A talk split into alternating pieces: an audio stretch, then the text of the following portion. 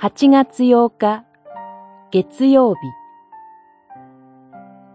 精霊が下ると力を受ける。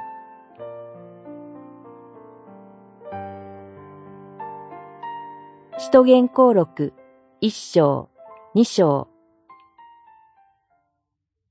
あなた方の上に精霊が下ると、あなた方は力を受ける。また、地の果てに至るまで、私の証人となる。一章、八節。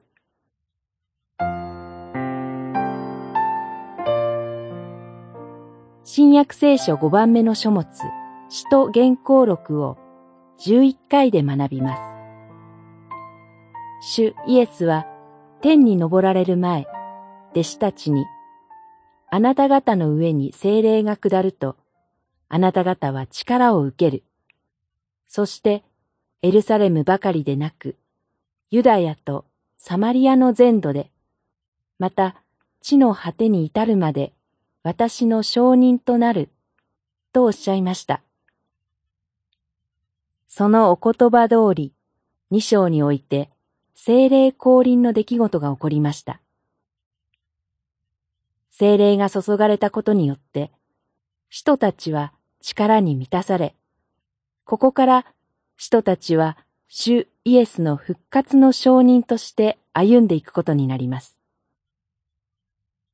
使徒たちは精霊に満たされ、様々な言語で神の偉大な見業を語りました。主イエスが地の果てに至るまで私の証人となると言われたように、この奇跡はこれから神の言葉が様々な言語で語られ、広められていくことを示していました。120人ほどの人々が一つとなって集まっている時に精霊は下りました。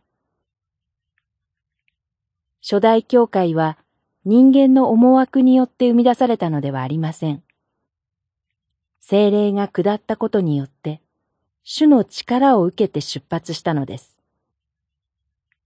主から与えられる力がなければ何もできません。私たちそれぞれの歩みも、教会の働きも、主の力が必要です。